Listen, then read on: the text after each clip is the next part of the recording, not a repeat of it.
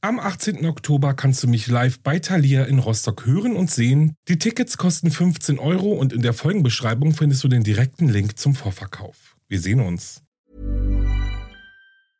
Quality sleep is essential. That's why the Sleep Number Smart Bed is designed for your ever evolving sleep needs. Need a bed that's firmer or softer on either side? Helps you sleep at a comfortable temperature? Sleep Number Smart Beds let you individualize your comfort so you sleep better together. JD Power ranks Sleep Number number 1 in customer satisfaction with mattresses purchased in-store. And now save 40% on the Sleep Number limited edition Smart Bed for a limited time. For JD Power 2023 award information, visit jdpower.com/awards. Only at Sleep Number stores or sleepnumber.com. When your skin feels nourished and glows, you radiate confidence. Osea makes giving your skin a glow up easy with their clean, clinically proven Mega Moisture Duo. This seaweed powered duo features two of Osea's best sellers, Undaria Algae Body Oil and Undaria Collagen Body Lotion. Glow from the inside out. Get 10% off your first order with code GLOW at OseaMalibu.com. That's O S E A Malibu.com code GLOW.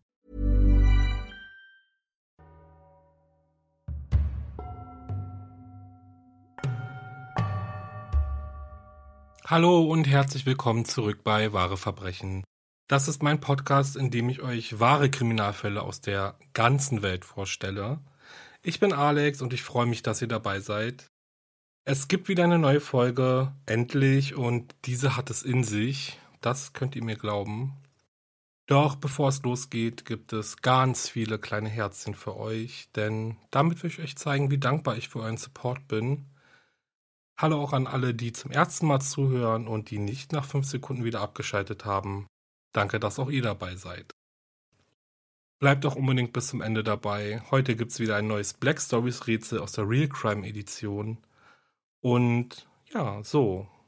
Jetzt schnappt ihr euch am besten eine Tafel Schokolade und eine Packung Taschentücher, denn beides werdet ihr brauchen. Klingelt es bei euch eigentlich, wenn ihr vom Lord of the Flies Szenario hört? Das Szenario ist angelehnt an das gleichnamige Buch von William Golding aus dem Jahr 1954, in dem es im Wesentlichen um eine Gruppe von Kindern geht, die plötzlich von jedem Einfluss durch Erwachsene abgeschnitten sind. Obwohl sie bis dahin ja geprägt waren von kulturellen und gesellschaftlichen Normen und Werten, entwickelt sich mit der Zeit ein gewaltiger Interessenkonflikt, und dieser steigert die Bereitschaft zur Gewalt gegenüber der jeweils anderen Gruppe oder des Individuums. Warum ich euch das erzähle, liegt natürlich daran, weil es mit meinem heutigen Fall zu tun hat. Zumindest interpretierte das die Öffentlichkeit so. Heute geht es um einen Fall, der sehr, sehr grausam ist. Es geht um die Gewalt, die eine Teenagerin erfahren musste, die eigentlich nur ein Zuhause in ihrer Pflegefamilie gesucht hat. Und hier kommt eine Triggerwarnung. In dieser Folge geht es um sexuellen Missbrauch und um Misshandlungen an einer Teenagerin. Warnungen und Informationen zu Hilfestellen findet ihr übrigens in der Folgenbeschreibung. Yeah, Brooke, you know, at the trial, they called this case the single worst crime perpetuated against an individual in Indiana's history. Mit 16 bricht Gertrude Van Vossen die Schule ab. Sie hat sich verliebt und sie will unbedingt weg von zu Hause. Sie hat keine Lust mehr auf ihr Leben und besonders möchte sie weg von ihrer Mutter. Zu ihr hat Gertrude ein äußerst schlechtes Verhältnis. Richtig schlimm ist es geworden, als sie erst elf Jahre alt war und ihr geliebter Vater in ihrem Beisein an einem Herzinfarkt stirbt. Gertrude hat immer das Gefühl, ihre Mutter würde ihr die Schuld für den plötzlichen Tod ihres Vaters geben, und ehrlich gesagt war es auch so. Gertrude hatte noch fünf weitere Geschwister. Sie war die dritte. Ob es ihnen anders erging, das kann ich euch nicht sagen. Es gibt nicht viel Informationen über sie. Gertrude zumindest ging es in ihrem Elternhaus nicht gut und mit 16 sieht sie ihre Chance auf ein neues Leben. Sie heiratet den damals 18-jährigen John Barniszewski, mit dem sie in ihrer 10-jährigen Ehe vier Kinder bekommt. John schlägt Gertrude immer und immer wieder. Er rastet wegen Nichtigkeiten aus zerschlägt Geschirr und Einrichtungen, doch am häufigsten bekommt es Gertrude ab. Weint das Kind zu laut, schlägt er sie. Schmeckt das Essen nicht, schlägt er sie. Und wenn sie nervt, dann schlägt er sie. Nach der Scheidung erhält die damals 26-jährige Gertrude das Sorgerecht für ihre Kinder und heiratet binnen eines Jahres erneut. Edward Guthrie war der neue Ehemann von Gertrude. Er ließ sich nach drei Monaten scheiden, weil er Gertrudes Kinder nicht um sich ertragen konnte. Kurz nach der Scheidung heiratet Gertrude dann wieder. Und zwar ihren Ex-Ehemann John. Die beiden haben sich wieder versöhnt, bekommen zwei weitere Kinder und bleiben sieben Jahre zusammen, bis sie sich 1963 wieder einmal scheiden lassen. Gertrude ist zu diesem Zeitpunkt 37 Jahre alt und steckt inmitten einer leidenschaftlichen und eher ungesunden Affäre mit dem 23-jährigen Dennis Lee Wright. Die Beziehung war geprägt von extremen Gewalteskapaden, die Dennis Lee gegenüber Gertrude ausübt. Dennoch bleibt sie bei ihm und sie wurde zweimal schwanger. Bei der ersten Schwangerschaft verlor sie das Kind, nachdem Dennis sie brutal zusammengeschlagen hat. Bei ihrer zweiten Schwangerschaft behielt sie das Kind. Der Junge bekommt den Namen Dennis Jr. und ist nach insgesamt sechs Fehlgeburten das siebte Kind von Gertrude. Und wie es in ihrem Leben schon immer war, Dennis Lee Wright verlässt sie kurz nach der Geburt des gemeinsamen Kindes und sie sieht ihn nie wieder. Dieses Mal steht Gertrude alleine da. Sie hat keinen neuen Freund und auch kein geregeltes Einkommen.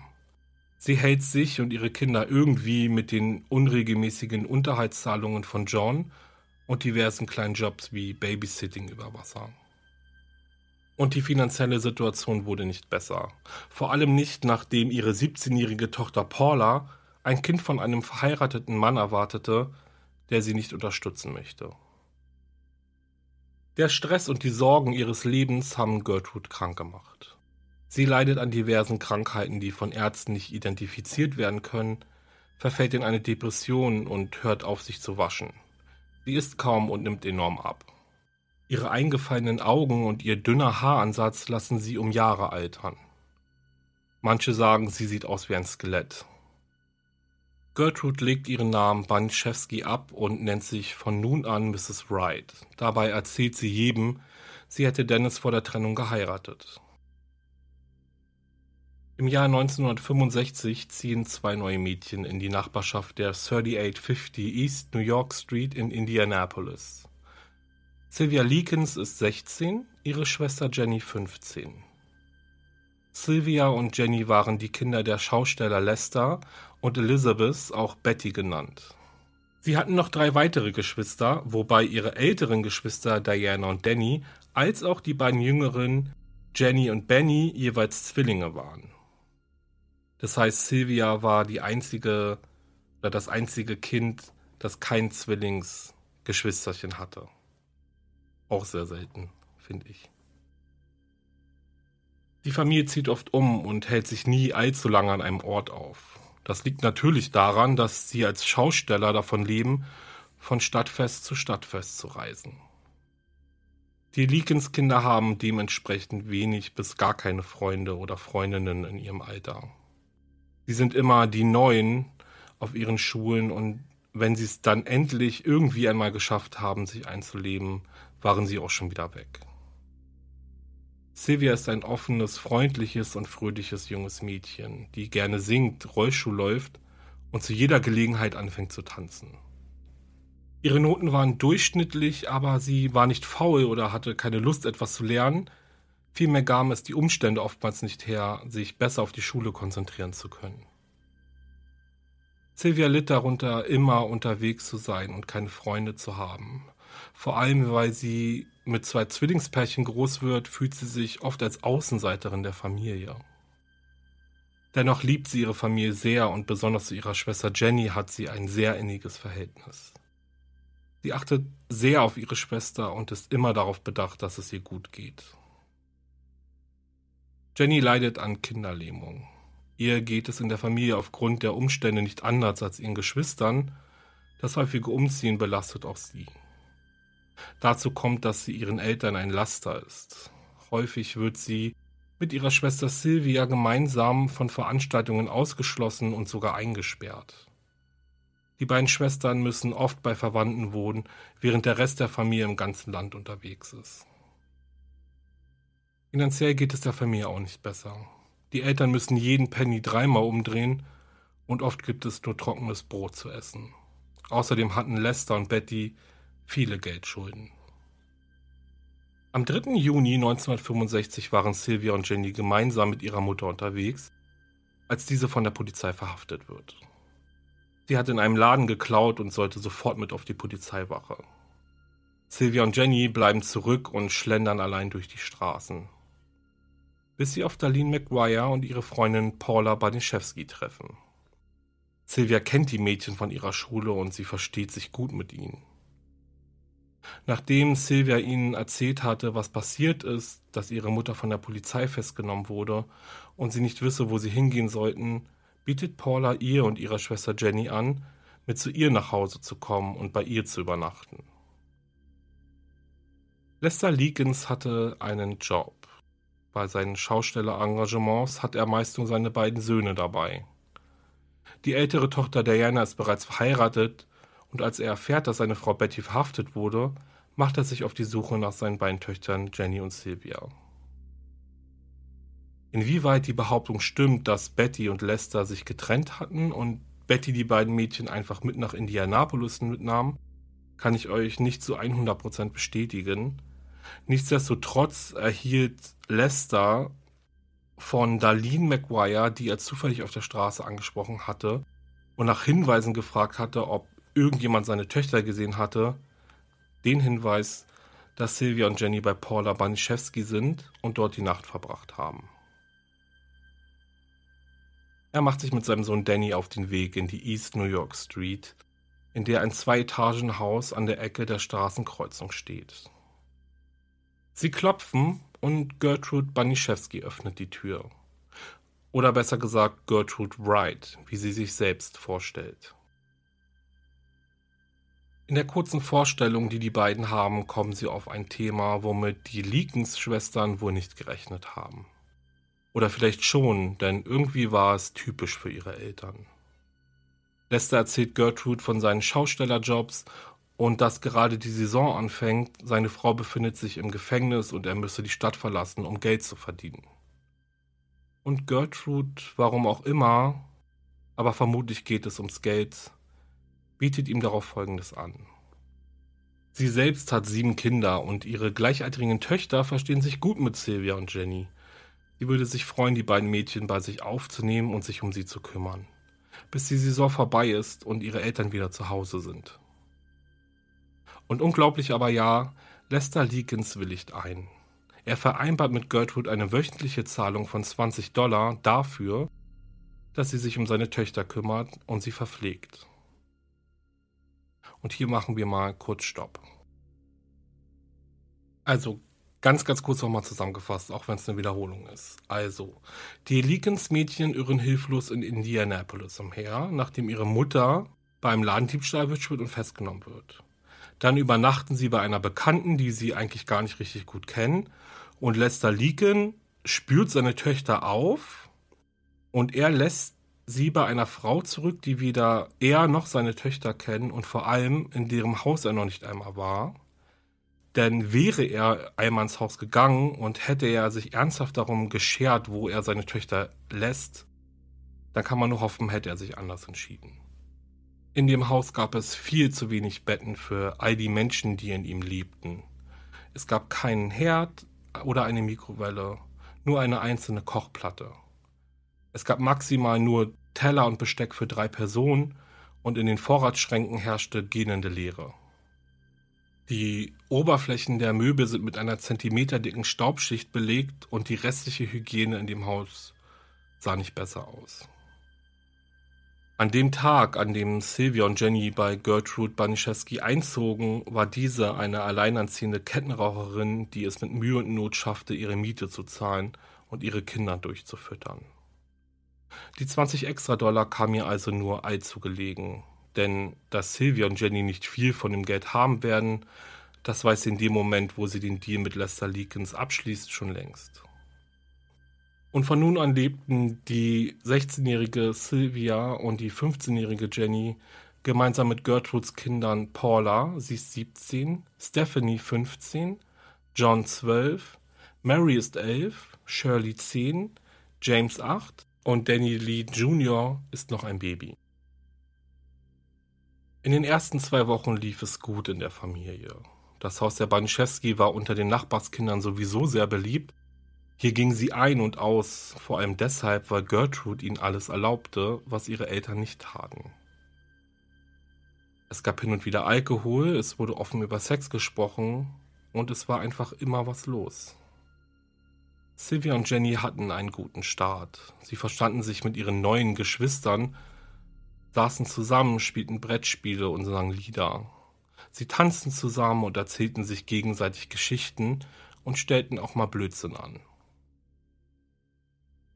Die Leakins-Schwestern teilten sich ein Zimmer mit der elfjährigen Mary, mit der zehnjährigen Shirley und mit Jimmy. Im Schlafzimmer der Kinder gibt es kein Bett. Dafür eine durchgelegene Matratze, die auf dem Boden liegt und auf der die Kinder abwechselnd schlafen, während die anderen auf den Fußboden ausweichen müssen. Doch irgendwann ändert sich die Stimmung. Paula gerät immer wieder mit Sylvia aneinander. Es gab immer irgendetwas, das ihr nicht passte.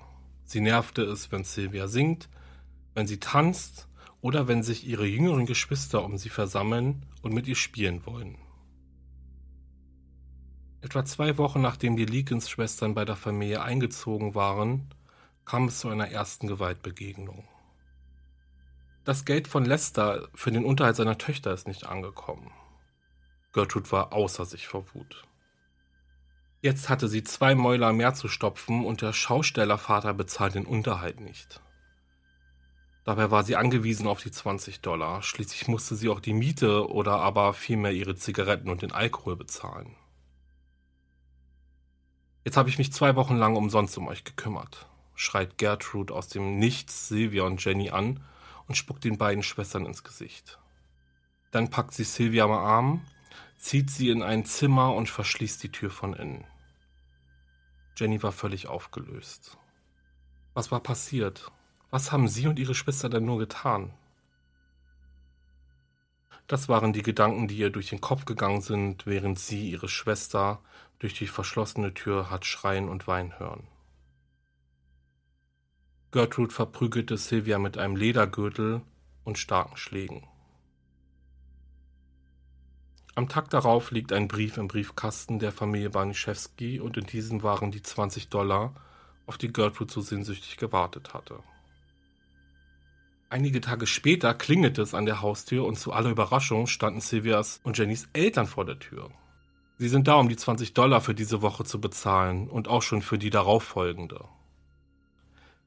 Sie sehen ihre Töchter, nehmen sie in den Arm und erkundigen sich nach ihrem Befinden. Doch die Mädchen erwähnen den Vorfall nicht, der sich vor einigen Tagen abspielte, genauso wenig wie die Tatsache, dass es in dem Haus keine Betten gab und kaum etwas zu essen. Die Unterhaltszahlungen für die Leakins-Mädchen scheinen also wie verabredet gezahlt zu werden. Dennoch, Gertrudes erste Attacke gegen die Schwestern haben ihre Hemmschwelle durchbrochen. Und immer mehr, von Tag zu Tag entwickelte sie Hassfantasien gegenüber ihrer beiden Pflegekinder. Inwieweit Paulas Gräuel gegen Sylvia dabei die Rolle spielten, weiß ich nicht. Aber ich denke, man kann stark davon ausgehen, dass Gertrudes älteste Tochter ordentlich gegen Sylvia gehetzt hat. An einem Abend erfuhr Gertrude, dass Sylvia Pfandflaschen sammelte und gegen Bargeld eintauschte. Das Geld behielt sie dann für sich und ihre Schwester, um etwas Essen oder mal eine Süßigkeit zu kaufen. Doch als Gertrude davon erfährt, ist sie überhaupt nicht erfreut. Sie stellt Sylvia zur Rede, doch egal was das Mädchen sagt, Gertrude lässt sich nicht von ihr beschwichtigen. Sie fühlt sich hintergangen. Schließlich ist sie diejenige, welche ihr weniges Geld für ihre Kinder und die Leakins-Mädchen ausgibt, um ihnen ein gutes Leben zu bieten. Also so sieht Gertrude es. Gertrude ist wutentbrannt. Sie greift sich ein etwa fünf Zentimeter dickes Holzpaddel und schlägt damit wie wild mehrere Male auf Silvias Kopf und Rücken. Und von da an erlebten die Leakins-Schwestern täglich Gewalt in dem Haus und durch die Frau, die ihnen eigentlich ein sicheres Zuhause bieten sollte. Ob die Baniszewski-Kinder bis jetzt etwas von den Misshandlungen mitbekommen haben, ist nicht klar. Aber spätestens ab jetzt war es kein Geheimnis mehr. Gertrude fing an, Sylvia und Jenny auch am Tag und vor allem auch vor ihren Kindern zu schlagen. Lief etwas nicht richtig, mussten die Schwestern dafür herhalten. An einem Punkt der Misshandlung führte Gertrude ihre älteste Tochter Paula in die Geschehnisse ein. Gertrude ist eine gebrochene Frau und körperlich angeschlagen. Sie leidet an einer schweren Bronchitis und ist schwach. Da gibt sie Paula die Anweisung, die Bestrafung, so wie sie es nennt, an den Deacons-Schwestern durchzuführen. Und dadurch, dass Paula an den Misshandlungen mitwirkte, rückte allmählich Sylvia in den Mittelpunkt ihrer unerklärlichen Wut. Ab August 1965 konzentrierte sich die Bestrafung dann nur noch auf Sylvia und von da an wird der Missbrauch immer schlimmer, immer widerlicher und immer unbegreiflicher. Sylvias Peiniger bestanden nicht mehr nur aus Gertrude und Paula, Mittlerweile waren alle Baniszewski-Kinder involviert und darüber hinaus auch Kinder und Teenager aus der Nachbarschaft. Und neben all dem wurde auch Jenny dazu gezwungen, ihrer Schwester Schmerzen zuzufügen. Eines Abends belagerten Gertrude und Paula Sylvia mit Fragen darüber, ob sie schon einmal einen Freund hatte.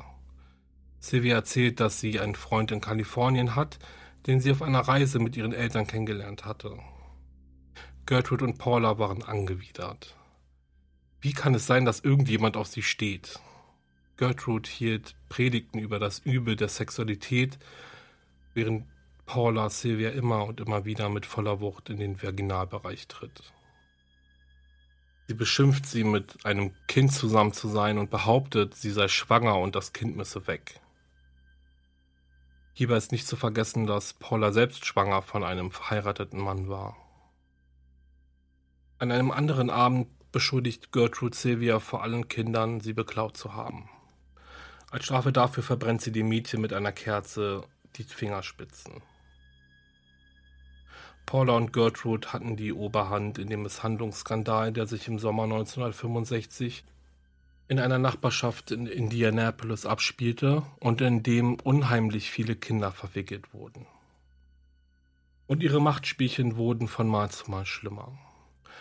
Gertrude brachte ihre anderen Kinder auch dazu, sich Strafen für Sylvia einfallen zu lassen.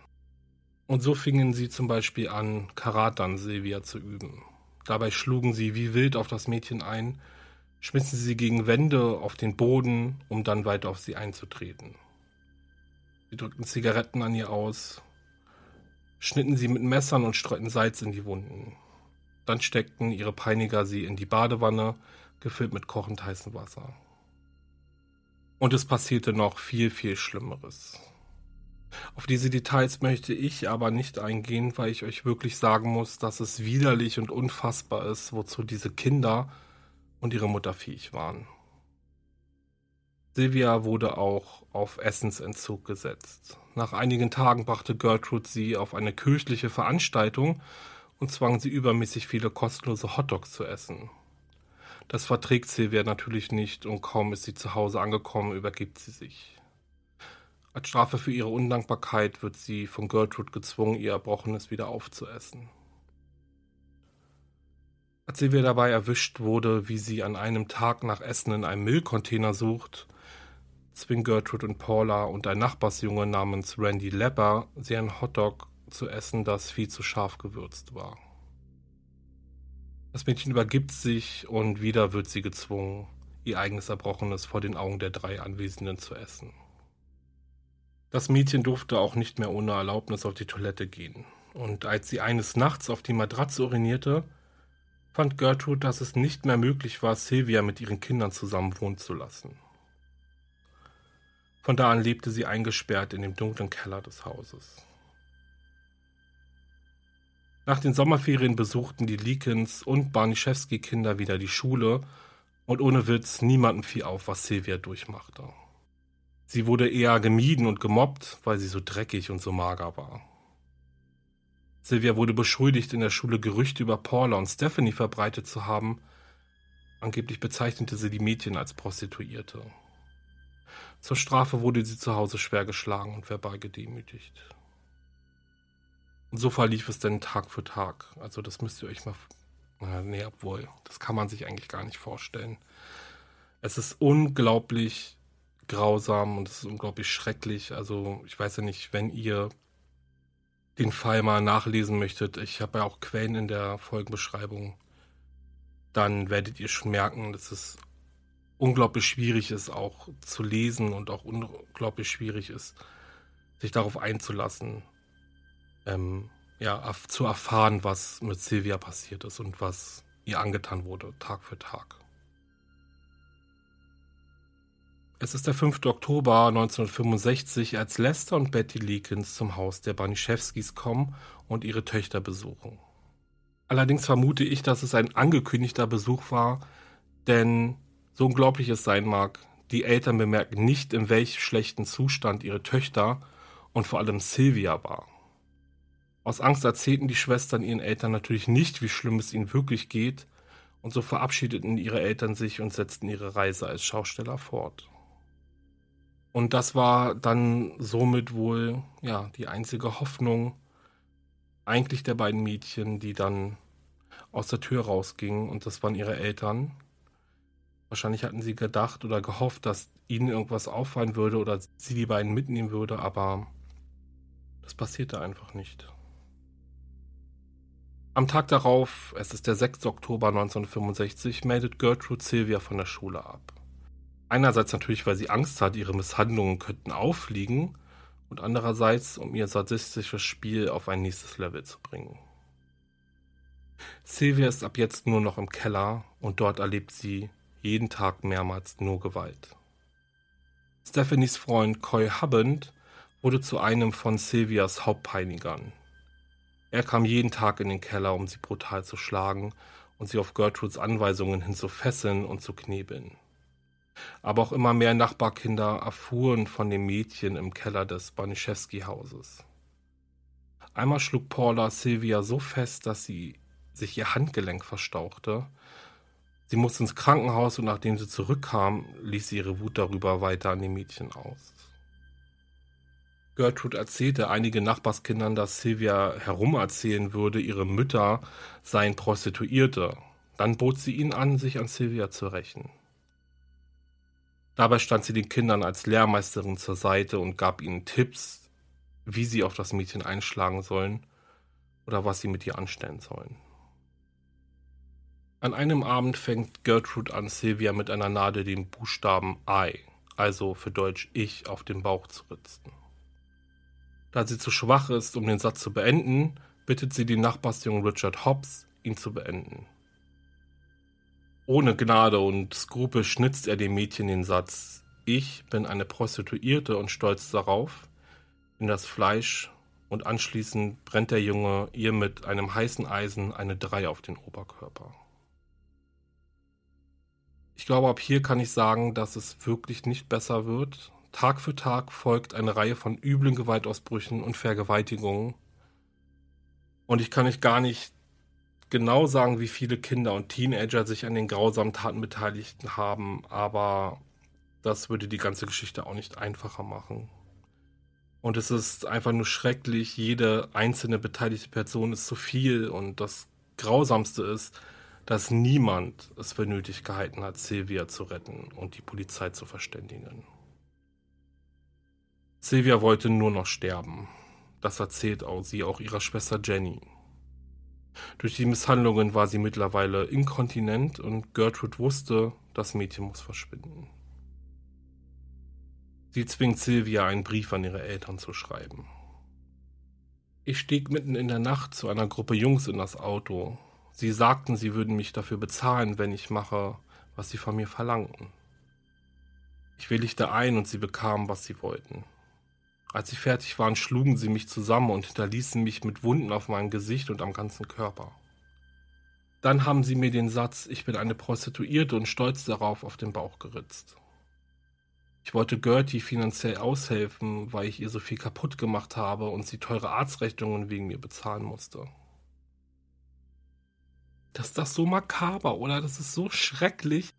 Tut mir leid jetzt schon wieder für die Unterbrechung, aber es ist so, es ist un, dieser Fall ist so unglaublich. Ich komme überhaupt nicht zurecht mit diesen schrecklichen Geschehnissen, die da passiert sind und wo auch so viele Leute beteiligt waren. Ja, ich mache jetzt weiter. In derselben Nacht bekommt Sylvia mit, wie Gertrude und die Kinder Pläne machten, wie sie Sylvia loswerden können. Das gebrochene Mädchen sammelt ihre letzten Kräfte und versucht davon zu laufen. Endlich hatte sie den Mut dazu. Doch sie wurde schnell eingeholt, in den Keller geführt und dafür bestraft. Der 25. Oktober 1965 ist der letzte Tag, an dem Sylvia Leakins die Qualen, die ihr zugefügt wurden, ertragen musste. Es war auch einer der heftigsten Tage, sofern das überhaupt möglich ist zu sagen. Am Morgen des 26. Oktobers badeten Gertrude und Stephanie Sylvia, die währenddessen aufhörte zu atmen. Tatsächlich versuchte Stephanie auch noch, sie wiederzubeleben, aber Sylvia war endlich erlöst. Gertrude und ihre Kinder hatten Panik. Was jetzt? Was ist, wenn jetzt alles rauskommt?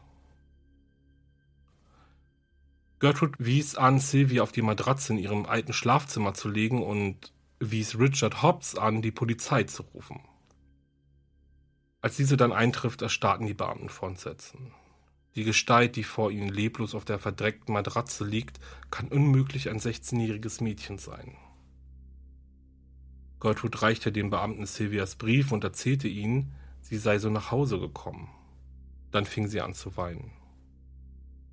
Silvias Autopsie ergab, dass sie an einer Hirnblutung starb, ihre Lippen praktisch durchgekaut waren, all ihre Finger waren gebrochen und ihr Körper wies hunderte von Wunden, Brüchen und Verletzungen auf, die alle in einem unterschiedlichen Stadium der Heilung waren, und diese Tatsache wies eindeutig auf Folter hin. Erneut fährt die Polizei zum Baniszewski-Haus und sie befragen auch Jenny, was mit ihrer Schwester passiert ist. Sie sagte genau das, was Gertrude ihr vorgab. Doch Jenny sprach sehr leise, so dass der Polizist näher an sie heranrückte. Und dann flüsterte sie ihm zu, wenn ihr mich hier rausholt, werde ich euch alles erzählen.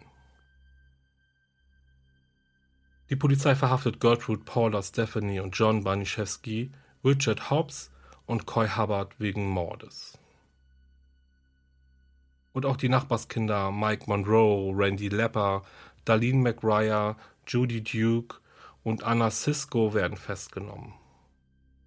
Diese Minderjährigen werden es sein, die vor Gericht behaupten, sie seien von Gertrude manipuliert worden und gezwungen worden seien, sich an den Misshandlungen zu beteiligen.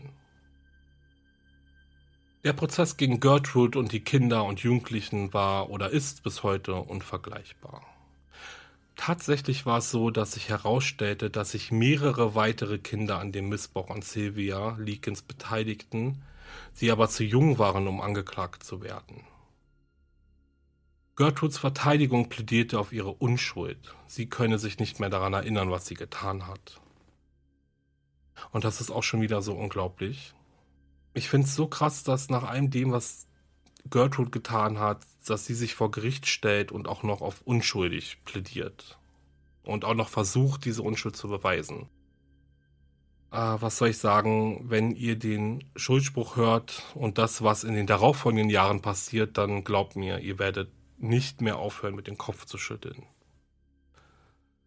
Also haltet euch fest. Gertrude Baniszewski verbrachte 20 Jahre im Gefängnis.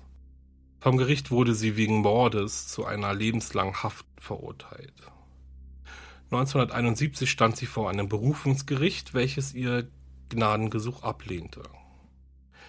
Im Gefängnis gilt Gertrude als eine Vorzeigegefangene und erhält den Spitznamen Mom von ihren Mitinsassinnen.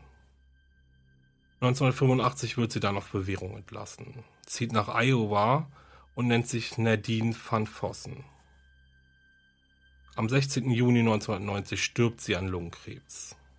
Und bis zu ihrem Tod hat sie niemals die Verantwortung für ihre Taten übernommen. Paula Baniszewski, sie war zum Zeitpunkt der Taten 17 Jahre alt und wurde 1966 vom Gericht wegen Mord verurteilt.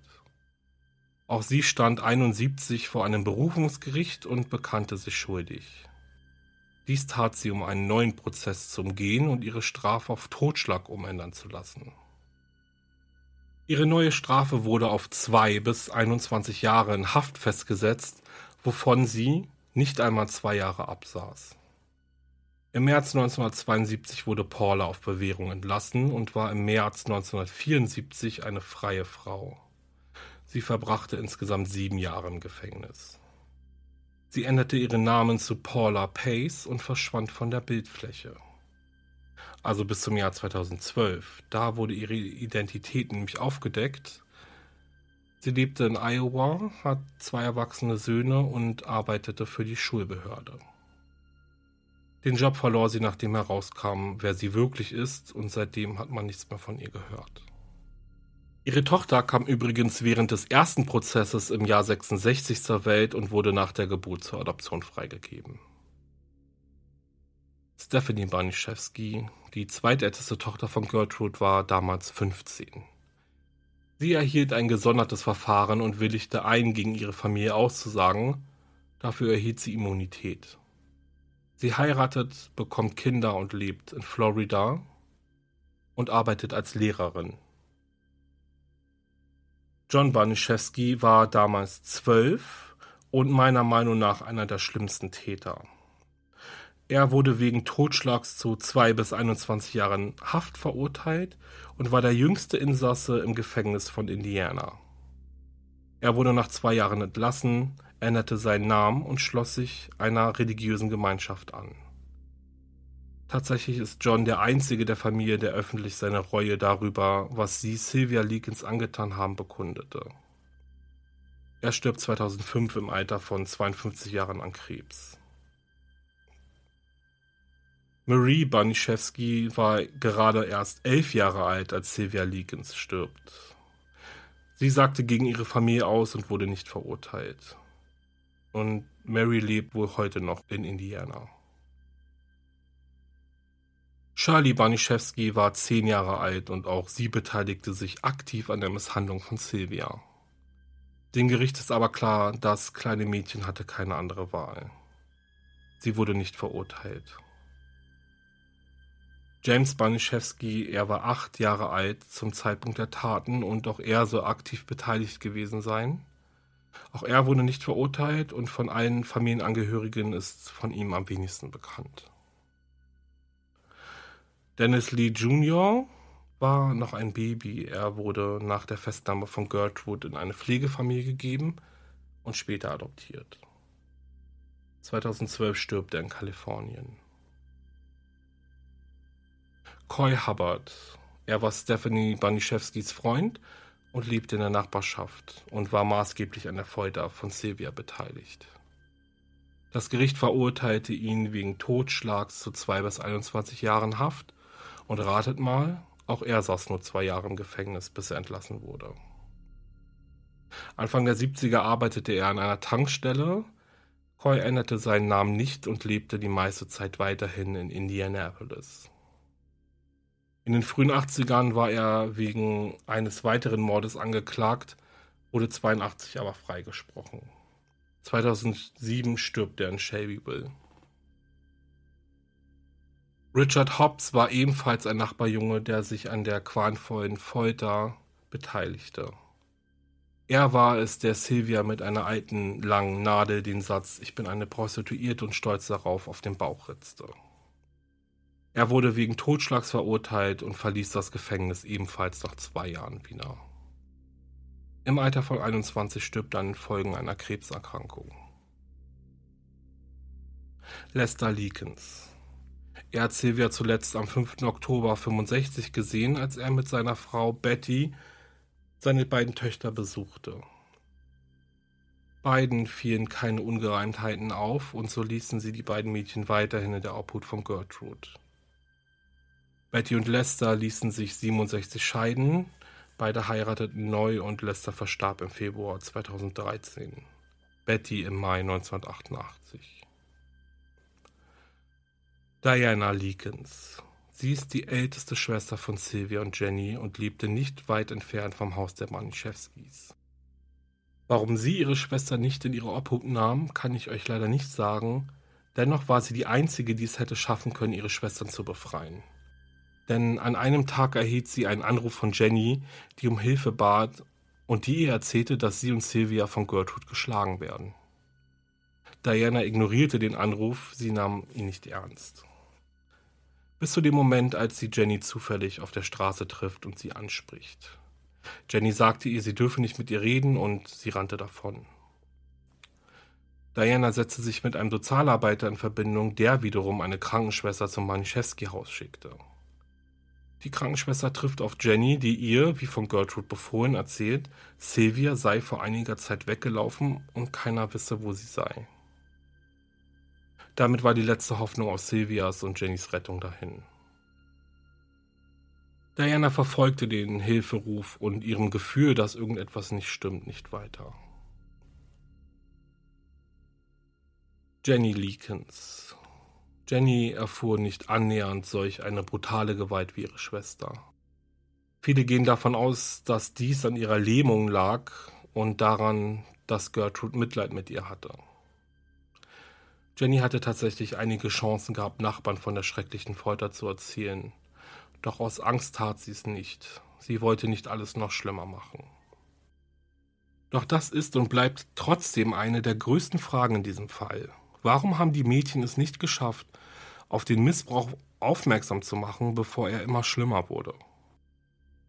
Coy Hubbards Anwalt hat dazu eine interessante These, die ich euch auf jeden Fall nicht vorenthalten möchte. Und zwar hat er gesagt, Sylvia und Jenny haben nie gelernt, dass es Menschen gibt, die ihnen wirklich helfen wollen. Sie waren schon immer auf sich allein gestellt und haben nie ein geborgenes Zuhause erlebt. Jenny heiratete, bekam Kinder und starb 2004 im Alter von 54 Jahren. Als sie vom Tod von Gertrude erfahren hatte, schrieb sie ihrer Mutter einen Brief. Eine gute Nachricht, die verdammte alte Gertrude ist gestorben. Hahaha. Ha, ha. Darüber freue ich mich. Ihre Eltern hat sie nie dafür verantwortlich gemacht, was ihr und Sylvia passiert ist. Meine Mutter war eine wirklich gute Mutter. Sie hat leider nur Gertrude vertraut, sagte sie in einem Interview. Der Mord an Sylvia Leakins ist bis heute sehr präsent in Indianapolis und Staatsanwalt Leroy New bezeichnet ihn als noch nie dagewesen und nicht vergleichbar. Es ist das bösartigste und schrecklichste, was Indiana jemals erlebt hat. Noch Jahrzehnte nach Silvers Ermordung stand das Baniszewski-Haus leer, denn niemand wollte an diesem schrecklichen Ort leben. Irgendwann wurde das Haus dann abgerissen und nun befindet sich dort ein Kirchenparkplatz. Und an Sylvia Leakins erinnert ein Denkmal in Willard Park, denn dort war sie sehr gern. And this did spark changes in Indiana's child abuse laws. It's been the law since 1972 that anyone who believes child abuse is occurring must report it to police. And Brooke, today I was told today by Sylvia's sister that people heard that girl screaming from four houses away and did nothing.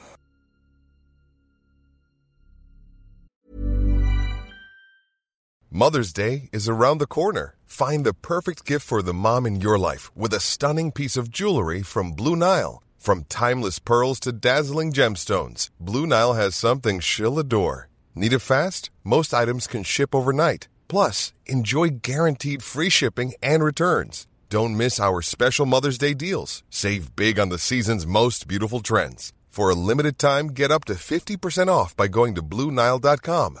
That's Bluenile.com. Und das war es mit meinem Fall heute. Ich habe gerade ein sehr schlechtes Gefühl und ich bin ehrlich gesagt sprachlos über all das, was passiert ist. Ich kann mir vorstellen, dass es einigen von euch genauso geht. Und trotzdem möchte ich abschließend noch auf einige Ereignisse eingehen, denn während ich für diesen Fall recherchiert habe, sind mir so viele Gedanken durch den Kopf herumgeflogen und ich weiß gar nicht, wo ich anfangen soll. Natürlich beschäftigt mich die Frage rund um das riesengroße Warum am meisten. Also warum ist die Situation überhaupt so eskaliert? Warum hat Gertrude die beiden Mädchen überhaupt bei sich aufgenommen?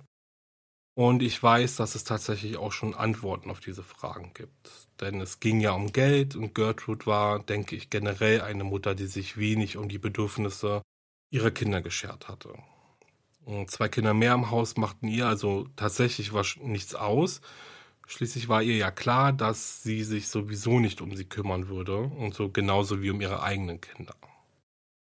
20 Dollar pro Woche mehr in der Haushaltskasse waren also eine Menge für die Frau, die sowieso nichts hatte. Gertrude war eine gebrochene Frau, die selbst nur Gewalt erlebt hat und nie geliebt wurde. Und diese Erfahrung hat sie letztendlich an Sylvia und Jenny ausgelassen. Sie hat ihr wahres Ich gezeigt, anders als in der Öffentlichkeit, wo sie als nett und zuvorkommend galt. Aber ganz ehrlich, am liebsten würde ich einfach nur sagen, wie krank dieses Monster war. Doch ich weiß nicht, ob das vielleicht zu einfach ist. Ich glaube, Gertrude hat, nachdem sie das erste Mal auf die Deacons-Schwestern eingeprügelt und diese nicht verraten haben, oder sie nicht verraten haben, gemerkt, wie abhängig die Mädchen von ihr waren und welche Macht sie über sie hatte. Und in diesem Machtgefühl ist sie einfach aufgegangen, also da sie es aufgelebt. Sie rekrutierte dann auch noch ihre kleine Armee von sadistischen Helfern und ließ die Folter dadurch normaler erscheinen. Denn schließlich machte ja jeder mit. Und ich kann mir gar nicht vorstellen, wie sehr sie ihre Rolle genossen hat, um ehrlich zu sein. Und wenn ich jetzt zu den Kindern und Jugendlichen komme und einfach nur daran denke, wie viele sich beteiligt haben und wie jung sie waren, ja, wie kann das sein? Wie kann es sein, dass so viele Kinder, die aus unterschiedlichen Elternhäusern kommen, sich so gemeinschaftlich an dem Bösen beteiligen konnten, ohne dass es irgendjemanden gab, der oder die erkannt hat, dass das, was sie mit Sylvia angestellt haben, einfach so sehr falsch ist. Die Baniszewski-Kinder waren geprägt von ihrer Mutter und ihren schlechten Vätern, das ist auf jeden Fall klar. Und ich behaupte jetzt auch einfach mal, dass sie auch sie von Gertrude und deren Partnern misshandelt wurden und vielleicht sogar eine Art Normalität in der Gewalt gegenüber anderen verspürten. Und zudem wurden sie von ihrer Mutter dazu aufgestachelt und die Kinder wiederum ermutigten sich dann gegenseitig zu den Taten. Aber Coy Hubbard, Richard Hobbs, Anna Cisco und wie sie alle heißen, was war denn los mit diesen Kindern? Wie hat Gertrude es geschafft, sie alle zu diesen Gewalttaten hinzureißen?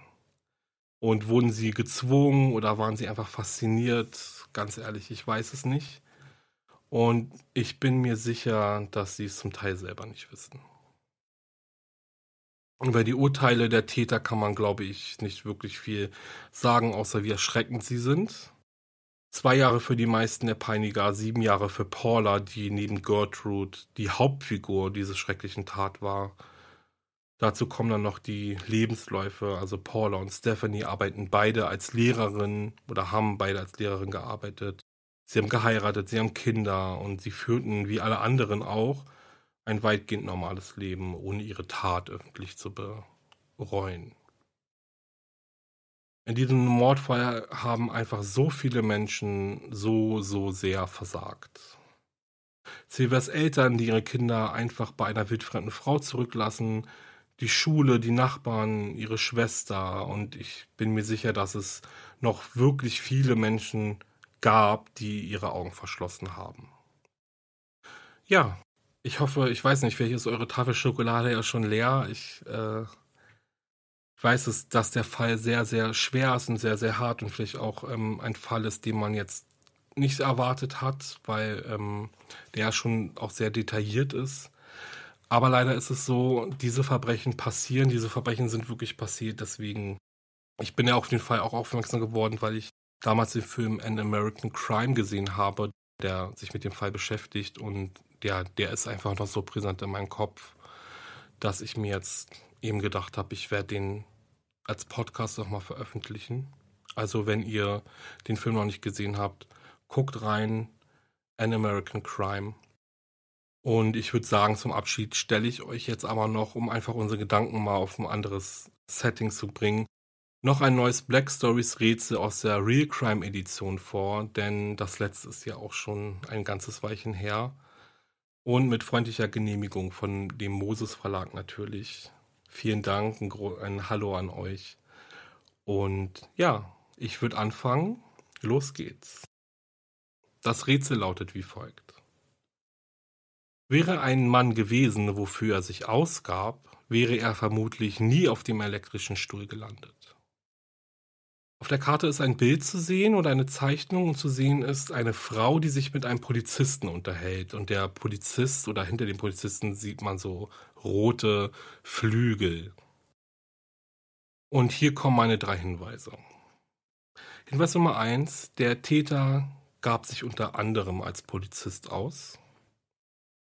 Seine Mordserie führte ihn durch mindestens sechs US-Bundesstaaten und der Täter bestand darauf, sich vor Gericht selbst zu verteidigen. Ich bin gespannt, wie schnell ihr diesmal auf die Lösung kommt und schreibt mir auf jeden Fall eure Antworten unter meinem passenden Instagram-Post. Und ich verabschiede mich jetzt von euch. Hört euch jetzt am besten noch etwas Schönes an. Das werde ich jetzt auf jeden Fall tun. Und wenn euch mein Podcast gefällt, dann lasst mir bitte eine Bewertung und ein Abo da. Damit unterstützt ihr mich wirklich sehr. Und besucht auch meine Instagram-Seite wahre-verbrechen-podcast und haltet Ausschau nach meinem Gewinnspiel, in dem ihr das neue Nintendo Switch-Spiel Deadly Premonition 2 A Blessing in Disguise gewinnen könnt. Teilnahme wird ab 18 sein, das kann ich euch jetzt schon mal sagen. Und wenn ihr mich unterstützen möchtet, geht dies wunderbar über meinen Paper Pool. Den Link dorthin und ein Quellenverzeichnis findet ihr wie immer in der Folgenbeschreibung. Ich freue mich aufs nächste Mal. Ich freue mich auf die nächste Folge.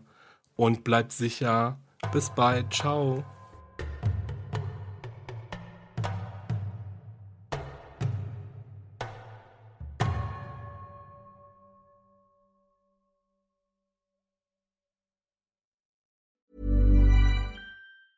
Planning for your next trip?